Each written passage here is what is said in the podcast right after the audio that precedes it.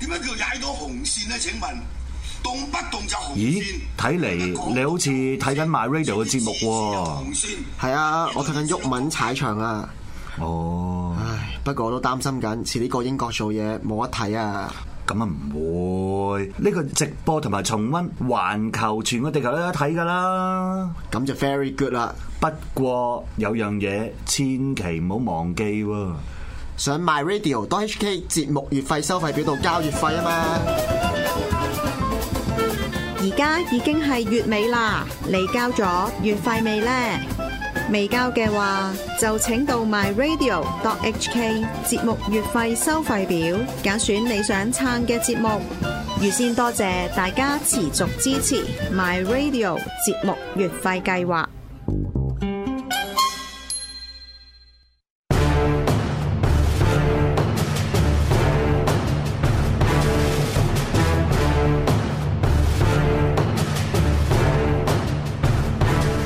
好，歡迎嚟到第二節嘅誰主香江啊！咁咧就啱啱咧中場休息嘅時間，我就睇一睇嗰啲觀眾俾我嘅留言啦，嗰啲即係 inbox chat 啦咁樣。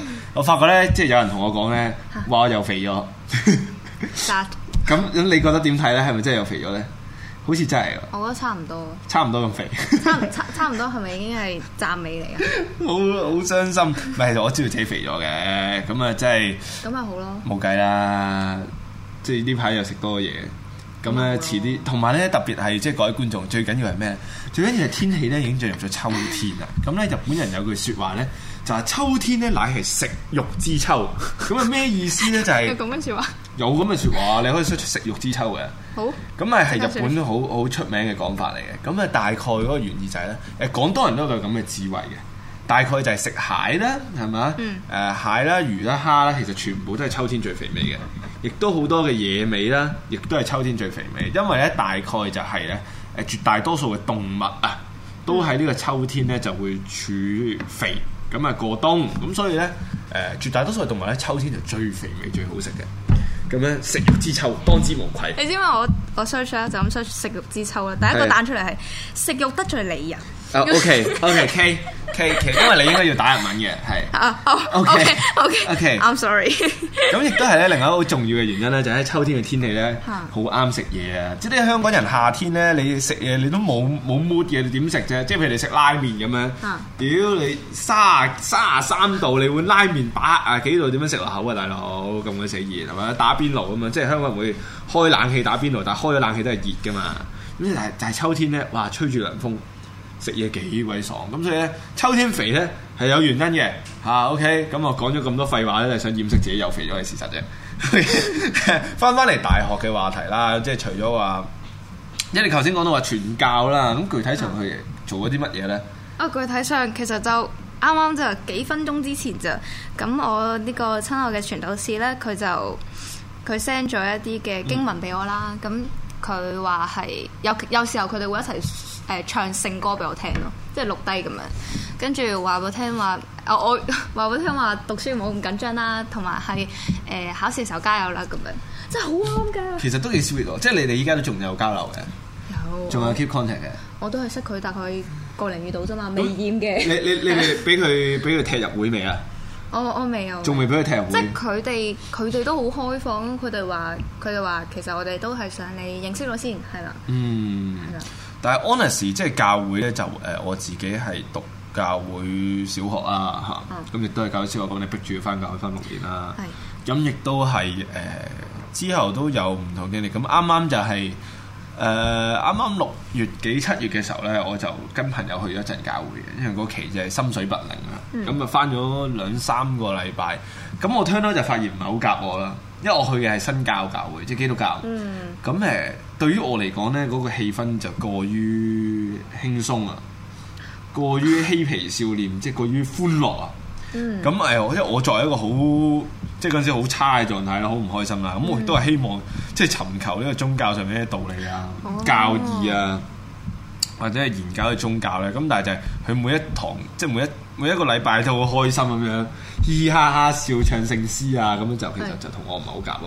哦即係我性格係唔中意咁樣嘅，咁冇計嘅，咁即係始終注定，亦都係我理智方面咧，就好似你男朋友咁樣啦。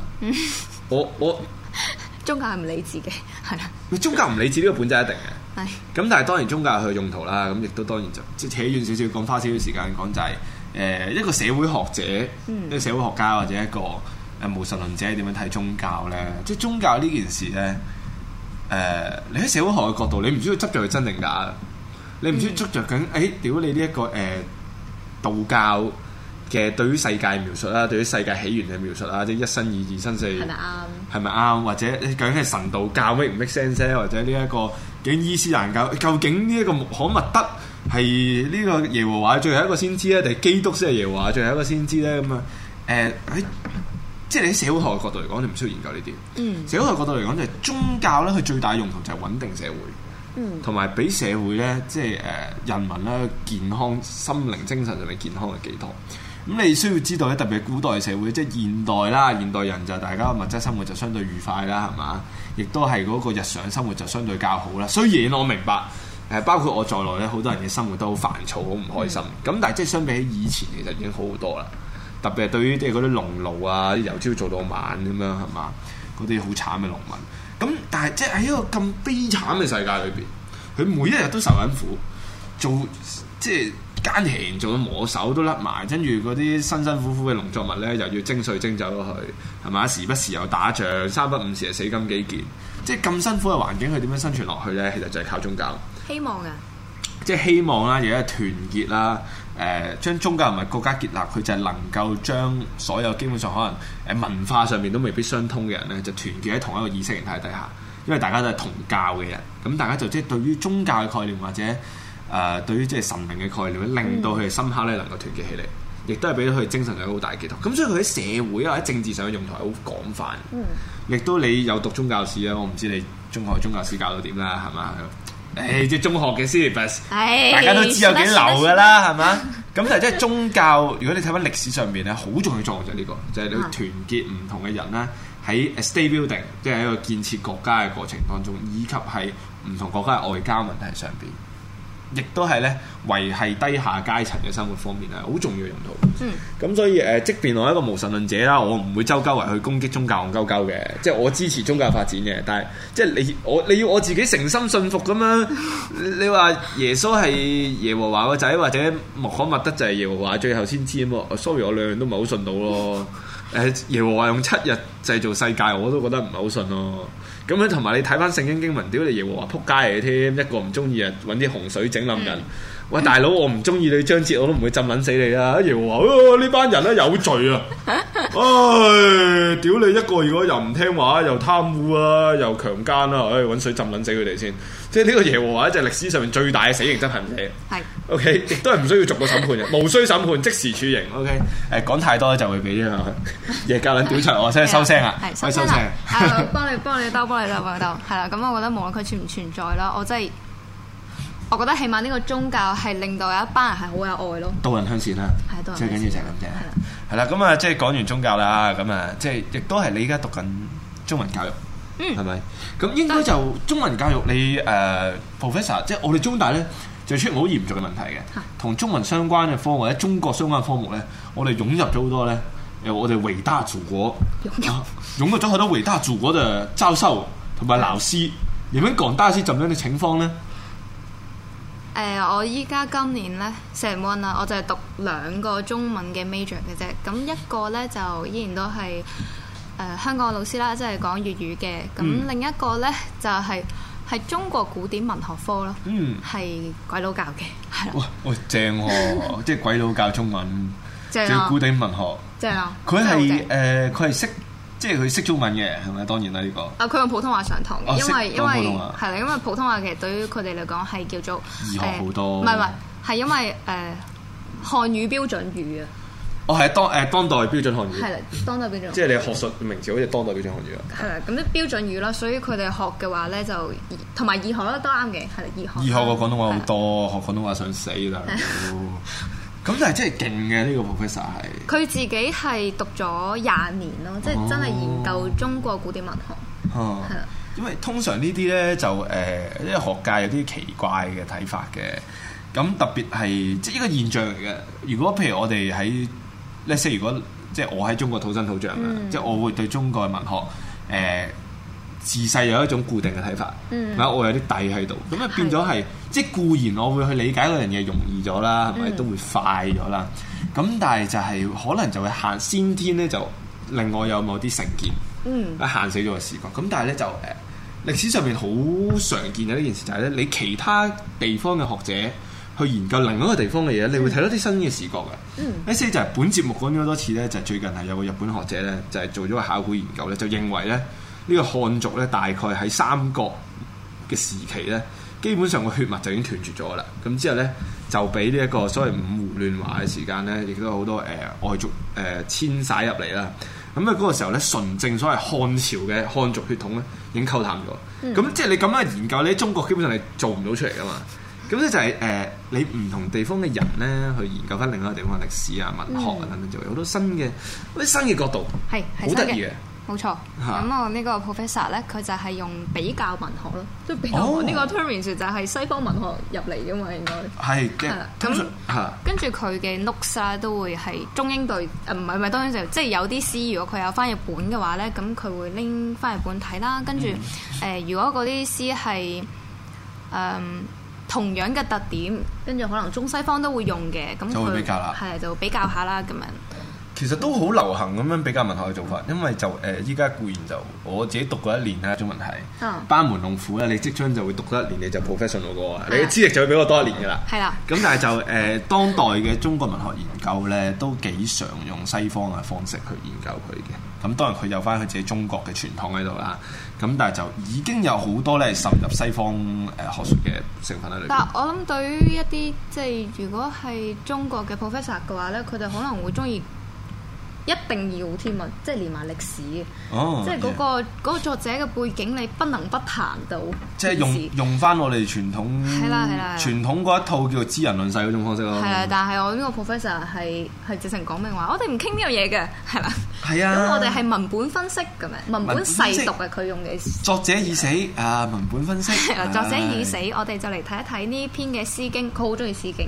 啊咁我《詩經》啦，中意楚辭啦，咁啊去睇，然之後就分析佢有乜嘢嘅特點咧，係啦咁樣。嗯，即係都幾有趣呢件事。啊，我覺得係有趣嘅，嗯，呢、個喂，但係咧就誒嗱呢個問題咧就有啲敏感。哦我哋頭先即係食飯咧就傾到啦，話你有個科微啊，你有個朋友啊，哦同你講過話驚即係感情上問題 喎，具體係點一回事咧？佢佢同學，佢同學嚟嘅，我冇住科啊嘛，係啦，咁跟住呢個同學咧，佢就佢因為驚自己三十歲之前嫁唔出咧，佢就有啲想喊咯，係啦，瞓唔着咯，諗呢個問題，但係幾多歲啊？佢 好似同我差唔多咯，即係二二十十歲，嗯，二十歲就驚自己三十歲之前嫁唔出。係啦。咁通常呢啲人呢，即係驚一下呢就會成真㗎啦。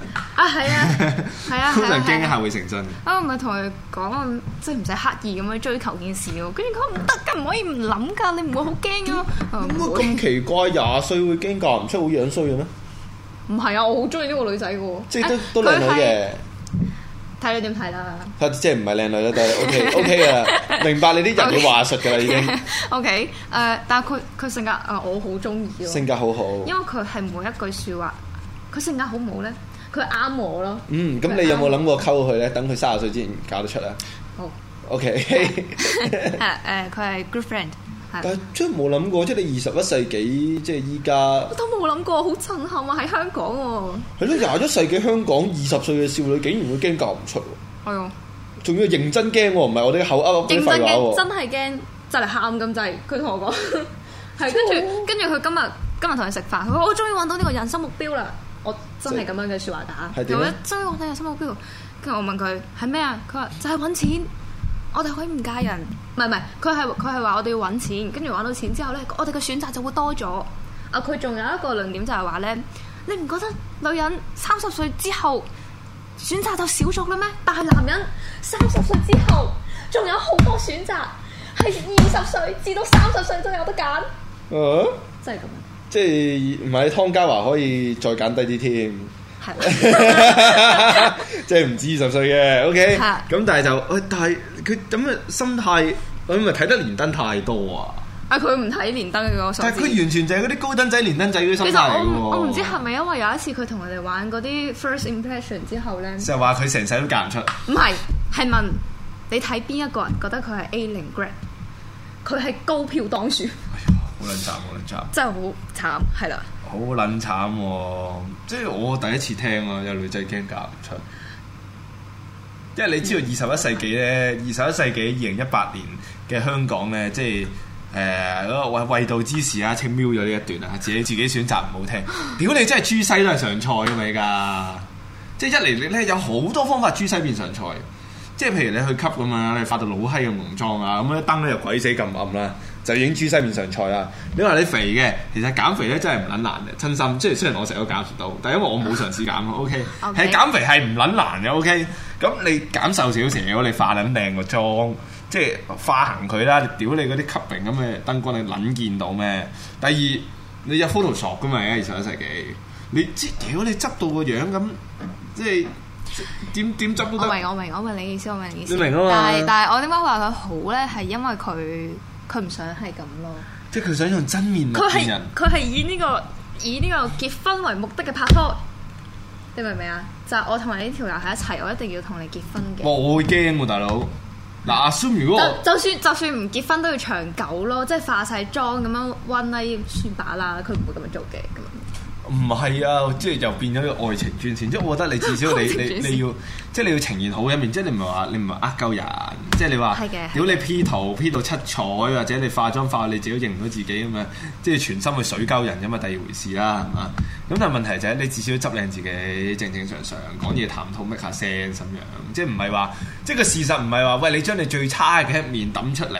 嗯，問人要唔要咁樣，我覺得咁樣唔 make sense 咯。而係即係咧真愛，即係啊唔知點解講到好遠啊。咁但係即係誒，所以最差面就係你首先你吸引到個人，你同佢真係建交到個關係，咁到到你真係發展嘅時候，喺呢個 moment 你俾你最差一面佢睇，佢係咪都接受到呢？係嘛？就唔係話你一開始你抌你最差一面出嚟，咁屌係人都走啦，係嘛？即係你人有得揀，你點解我唔揀個將咗好啲嘅一面 present 出嚟嗰個人呢？係嘛？咁即係就唔同講法嘅。不過我我諗佢係對自己冇乜自信嘅，係啊，呢啲人咧過度緊張啊，會但係過度緊張。過度緊張。你將呢一段説話俾翻佢聽，或者將呢個節目咧宣傳俾佢睇。誒、即係我已經完全預想到佢嘅回答。佢會嬲咯，佢會佢話叫你唔好同呢個朋友咧咁唔多交係流啊，。佢會同我講：你做乜喺節目上面講我啊？ 你唔開名冇人知係佢嘅。咁但係即係即係好容易豬西變上菜㗎下世紀，即係我唔係話你個朋友係豬西，而係即係香港男性咧，即係又要俾女權撚吊打。香港男性嗰個自我定位啊，同埋自尊咧，深刻係真係低得好緊要。即係你求其一條女咧，你正正常常個樣咧，即係似翻個人咧，啲人就話哇女神啊女神啊女神咁樣。好容易有女神咯，同埋即係好多人好多仔咧去追女咧，你成個姿態卑躬屈膝咧，卑微到不得了，但係條女其實好普通，不論係樣定性格都係好普通。咁所以我覺得誒、呃你只要你條女有翻少少自信，你朋友有翻少少自信，亦都咧唔好俾咁多壓力自己，唔好俾咁多壓力人，亦都咧唔好嘗試一嚟咧就抌自己最差嗰一面出嚟咧。誒、其實好難冇仔嘅，即係二十一世紀香港女嘅大撚晒嘅。點都有仔左右。 我已經真係唔好意思啊！我身邊咧係我係見過啲即係中學同學啊，都真係即係已經冇再見面，亦都冇交往，不怕直説，係、都真係幾撚樣衰下嘅。嗯，但係都係有幾條仔爭嘅，係係爭嘅，唔係有幾條仔追啊，係有幾條仔爭嘅。哇！好撚犀利，所以誒、加油，冇事嘅。我我會我會同你講，佢最中意呢啲即係好好好鼓勵嘅故事啊！係嘛？佢會感動啊佢會好感動開心係嘛佢會開心啊！佢會即刻有希望啊！你知唔知啊？哦佢佢依家係覺得人生冇希望啦，自己注定點會啊差唔多以後嫁唔出啦，喺香港得罪講句生出嚟有閪贏咗一半啦，大佬誇張，係嘛？即係唉即係得得罪講句，又冇辱女性，唔好意 思，唔好 我意思似我似啊我似 shame 嗱喂，即係講到最後啦，差唔多節目完啦，會唔會有啲仲有啲咩故事想同大家講下、分享下？我差唔多完咯係咪？你差唔多完啦，喎，啊你仲有咩呢個咩咩 CC 係咩嚟㗎？完，啊我仲有個 C C 係咩嚟㗎？呢 Common 個 Core。哦係啊係啊 Common Core 係啦，Common Core 係係誒港大啦，佢 Common Core 分四四樣嘢嘅，咁、嗯我我覺得真係好似大通咯，即係中大嘅大通咁樣，大學通識係大學通識，好跟住咁四樣嘢就包括係誒現代中國啦，跟住全球化啦、人民啦，同埋呢個嘅科技，嗯係啦四大範疇咁樣啦，跟住你要讀晒嘅，即係讀晒四個範疇咁樣。誒、我揀咗呢，今年成温揀咗一個叫做你當係中國崛崛起咯，但係佢主要討論嘅係中美關係。中中國勃起與中美關係。咁我覺得係好得意嘅嗰 個嗰個呢係個呢個話題係啦，主要係因為啊，反而呢個話題講呢個話題之前咧，我好想同你介紹我個 professor。係我個 professor 真係好正嘅，佢今年係第一年嚟 con U 教啦。係咁跟住咧，佢我以為佢係美國人咯，但係我啲同學話佢係瑞士人咯，係啦。好正常，好正常。係是但啦。咁佢點解會誒嚟香港教書呢？其實佢原本喺南韓嘅，但係有一段時間呢，南韓同埋美國嘅關係咪好緊張嘅？嗯，唔係美國同埋北韓嘅關係好緊張，即係係啊一年前啦。係啊啦係啦，因為就嚟要打起嚟嘅係據聞啦咁樣。跟住呢， 佢嗰、個佢喺南韓教書，佢個南韓嘅位置呢就好近北韓嗰邊啊，，邊 境係啦、佢就好近呢個三八線，佢 跟住呢，佢就好驚自己會揦嘢。所以就着草。佢就着 草，佢就 OK 喎係啊係啊，佢就成喺自己嘅 class notes 入邊咁樣介紹自己，係所以我就嚟香港啦咁樣。唔係有一期係真係幾風聲鶴唳嘅，I have a bigger 誒 bigger button than you 啊嘛，嗰日 Donald Trump 話都幾好笑啊！攞呢件事自嘲嚟介紹自己，係咪堅㗎？你佢講笑佢？喺 class note 嗰度，佢真係堅嘅，佢真係。嗌嗌堅驚。唉，佢佢當然唔係嗌堅驚啦，總之佢同你講我以前係咁樣啦，咁跟住我依家就嚟呢度啦，咁樣今年係我第一年教書啊，咁樣。 即係講中，但係即係我覺得二零一八年你教呢個中國崛起咧， 你有啲似一九九零年教呢個日本崛起啊！即係都即將爆炸咧，你你啊你 即係你中共即將爆，一九九一年就已經爆啦，日本喺一九九零年咧已經爆緊啦。嗯你一九九，你依家二零一八年教中國崛起，我覺得有少少諷刺。咦？但係我覺得佢個人嚟講，我睇咗佢咁多個 class notes，我覺啊得佢傾向中國會贏咯。誒中我我 China will win，係 will win。咁跟住我今日啱啱上堂，今日啱啱上堂啦，跟住佢就講咩咧？佢就話誒、叫做中國其實原本係係呢一個誒、呃周邊國家嘅一個中心嚟嘅，係啦、咁佢依家只不過想拎翻自己嘅誒、呃 normal place 咁樣，哦咁同我呢啲咯。都係親中文嚟嘅都係。誒、我唔知咯。誒聽佢講法就只係似係親中文啊啦只。係咯，誒寫得比較，即係佢寫嗰啲 notes 嘅時候都都見到係嘗試去中立嘅，即係、嗯通常用提問啊。但係佢係係親中少少嘅，誒俾出嚟嘅想法多中國咯，係佢本身係咩誒咩 doctorate 咩學科嚟佢本身嘅？係啊，咩我諗 doctorate 出之前身？啊嗰個係，哦好似係 history 嗯 history 嘅，嗯嗯，咁我明白。咁教教教區潮有唔同角度哦嘅，誒唔同 doctorate 會好影響啲人點樣諗嘢。係佢佢教呢個佢教呢個 course 咧，佢好注重誒 applied history 咯，係啊嗯，咁的確，如果你歷史角度嚟講，中國係曾經好大嘅帝國嚟嘅，咁依家都係啦。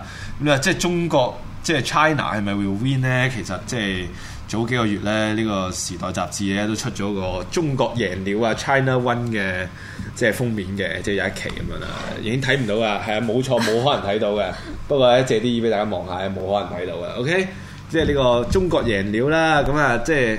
我覺得 Time 咧就係大燈神嚟嘅，燈撚個蕭生係咪？嗰頭出完中國贏，你要轉個頭中國全線崩潰啊！即係大家每日可以望下中國嗰啲咁嘅指數啊，係咪滬指啊呢樣嗰樣啊，滬指啊、孫指啊就嚟咧，屌你咧！佢要買醫指㗎啦，中國即將要都都全面走進墳墓㗎啦，各樣經濟咁當然就係未來走向會係點就唔知啦。誒、中國貿易戰係咪話你你要寫個中國貿易戰嘅 paper 係咪啊？哦，冇喎，佢係 policy paper，跟住你可以揀中方啦，跟住可以揀美方啦，美方咁樣係哦啦。所以我咪話其實佢都嘗試去中立咯。啊去 balance 係係嘛啦？即係呢個中中美貿易戰咧，未來會走向點咧？真係唔知啦。啊！佢直情講埋話，即係如果你實在揀唔到嘅話，我唔介意你去陳述自己意見。嗯，即係我我話估唔到喎，即係依家仲有鬼佬係對中國樂觀嘅嗯，喎，即係佢即係佢佢有冇解釋點解佢覺得中國會贏咧？即係你走到依家，我其實我都係我都係話佢自己冇表明件事，只不但過好明顯佢係我我覺得滲咗可能係你即係你講得啱，因為佢學歷史啊。嗯咁跟住佢會引好多即係中國以前係點樣嘅一個大國啊咁樣。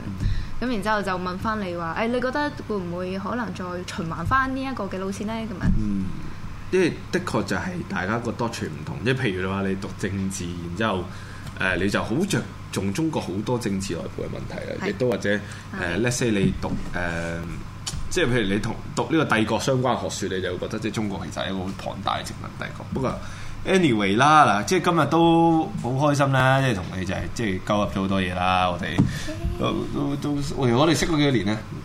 都好多年啦。有 form two， Form two，你 Form two，你而家中一即係幾多年啊？七年啊？八年啊？六年啊？我唉 form 唔識 two 點解七年八年二啊咧？三四五六六，係六年六年，但係即係好冇六年。冇六年咩？因為前幾 因為前幾日唔知 Eric 睇唔睇咧？嚇因為前幾日我見到 Facebook 自己彈出嚟，我同 Eric 係識咗五年，即係五年嘅。係啦，我咁你你應該係少過 Eric 嘅。啊點解我識咗你五年，你五年都冇高過個波都冇大過嘅？點解會咁樣嘅咧？啊點解點解係咁樣？即係好失望，即係你明唔明啊？各位觀眾，即係我五年前識呢個小朋友，我諗住佢會高，係咪？亦都會長大。係點知不論係高度抑或胸前都係完全冇變化，五年同五年前、五年後完全一樣。我實在係估唔到你會喺節目上面都依然攻擊呢樣嘢。係 一定會你好嘅嘢，一定會。我識你咁多你好年，嘢一定會繼續講嘢。嗱，誒、呃、誒，下個禮拜咧就講翻即係節目預告啦。下個禮拜即係誒賴佩會翻翻嚟啦。咁啊， Good 即係誒，嗯亦都希望各位就留言同我講一講咧，大家想唔想何君翻嚟？因為我成日咧，我發覺原來何君真係好正嘅。即係何君雖然咧就好多嘢都係鳩噏，但係咧。即係唔知點解我同何君永遠都傾得好開心咁，所以咧就大家俾啲壓力我，OK？咁誒俾啲壓力我，我咁就可以俾啲壓力咧何君咁啊！希望大家咧就 inbox 留言係嘛，或者係自己 Facebook wall 度講話，我好想何君翻嚟，請呢個何君回歸呢個誰主香港，咁我咧就有動力咧就係扯翻何君下個禮拜翻翻嚟呢個節目啦。咁啊，即係最後一句啦，誒、都係嗰一句説話啦，已經係十月二十四日啦，咁啊希望大家一齊。交月費咁咧就支持我哋嘅台啦。咁啊，今日咧就再次多謝張哲嚟到我哋嘅節目咧，同我哋開心傾下偈。咁咧亦都係誒，呃即係請下啲女女上嚟啦，唔好咁悶啦。啊，即係即係即係，我諗啊緊你咧，除咗你之外咧，有冇第二啲女女可以請上嚟？即係你問我啊？係啊，或者你介紹啲靚女女女上嚟，或者介紹你個伊朗姐姐過嚟啊，OK 喎。全英文喎，全英文 OK 啊！你係咪睇少我哋觀眾層先？我哋觀眾層由由中文咧到英文咧到日文到阿拉伯文都識嘅。唔係啊！重點係如果我想睇翻，我聽唔明嘅話，哦，咁啊係， 好咁啊，今個禮拜嘅節目時間差唔多啦，咁啊下個禮拜三同一時間夜晚九點鐘再同大家見面，拜拜。